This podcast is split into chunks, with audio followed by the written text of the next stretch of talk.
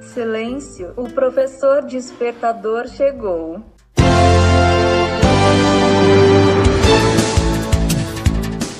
Olá, eu sou o professor Diante Vasconcelos e estou aqui para mais um podcast.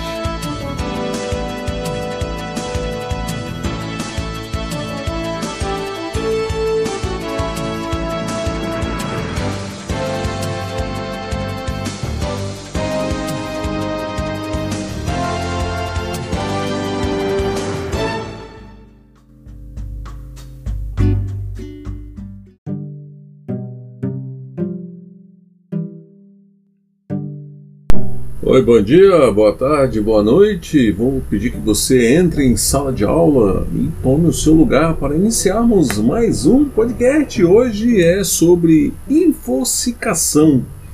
Essa palavra tão estranha soa alguma coisa parecida com informática. E intoxicação? Você conhece o que é infoxicação? Estamos vivendo uma nova pandemia estamos ficando doentes por tantas conexões e tantas informações, esperando que possamos gerir tudo ao mesmo tempo e com a maior brevidade possível.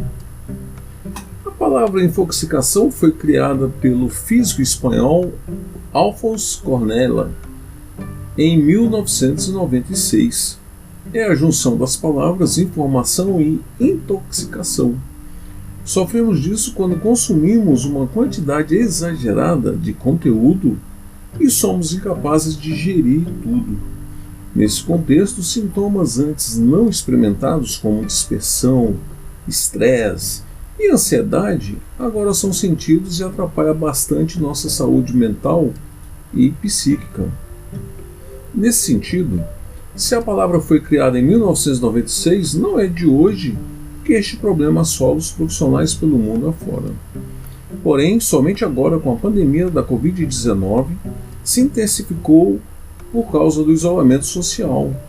Ficar trancado em casa por muitos dias e sem saber nada sobre o futuro próximo.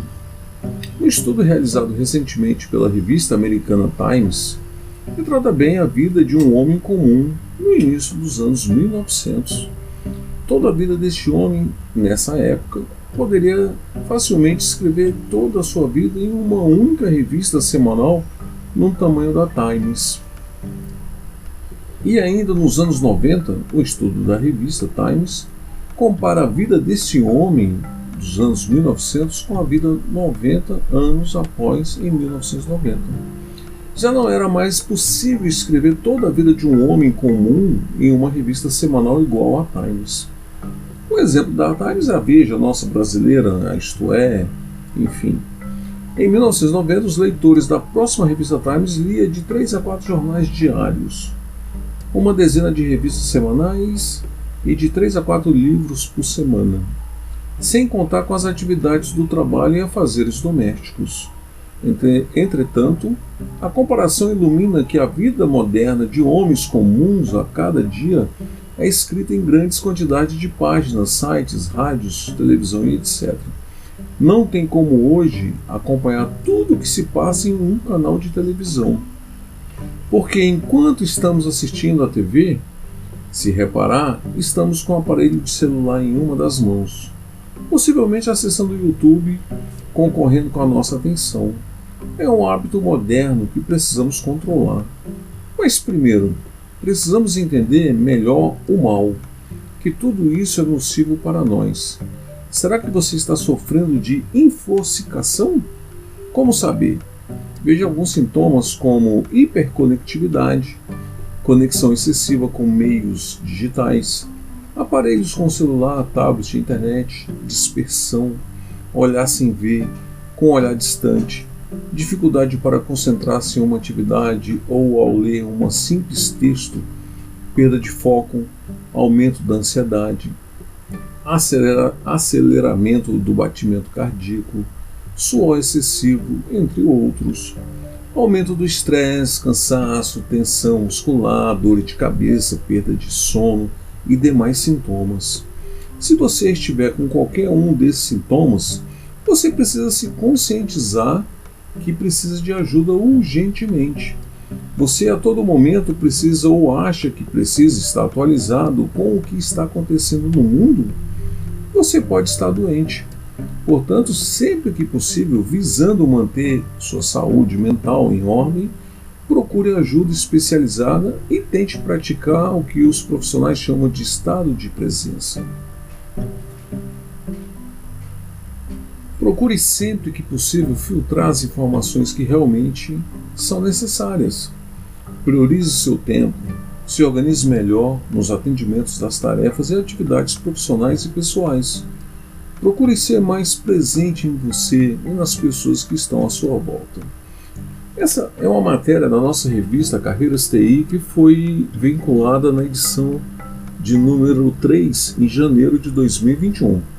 Eu sei que nós estamos em 19 de agosto de 2021, mas o nosso tema foi assunto da nossa revista em janeiro do mesmo ano.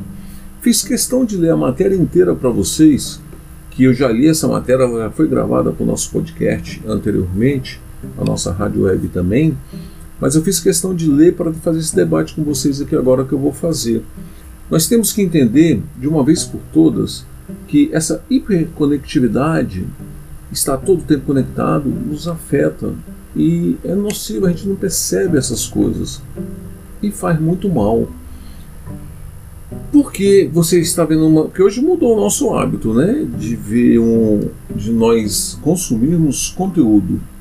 Podemos estar conectado no YouTube, no celular, né, a televisão ligado em um dos canais normal de TV aberta, por exemplo, Rede Globo, SBT, Record, né, Rede Vida, Senado, enfim.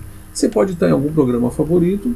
Na hora do intervalo você corre, pega o celular para dar uma olhada no seu e-mail, assiste ali um vídeo rapidinho no YouTube, acessa as redes sociais, principalmente quando você está no ônibus ou num consultório esperando ser chamado por uma consulta, um exame, ou você está procrastinando, você sempre vai estar com o celular na sua mão e você vai estar com essa conexão ali disponível. E você vai estar acessando as redes sociais.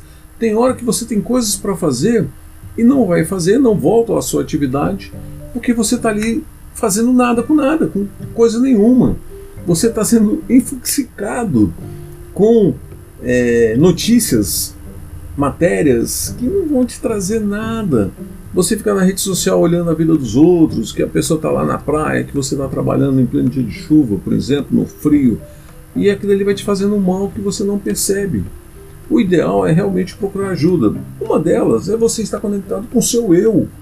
Sempre que você tiver alguma coisa para fazer, encare, enfrente, não procrastine, não deixe para depois, faça logo, quanto antes e você vai ver que a sua vida vai melhorar. Tente se organizar, metodologia e organização, organização e métodos.